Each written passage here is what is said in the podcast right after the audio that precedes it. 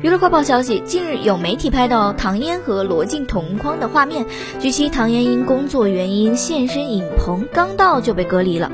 隔离两天后罗晋开车现身影棚外亲自接老婆回家。这一举动也让网友啊颇为羡慕。罗晋为了不让唐嫣曝光专门下车跟保安沟通然后把车开到了影棚里直到唐嫣上车后才出来。两人结婚三年多了但依然这么关心彼此不愧是娱乐圈的恩爱夫妻。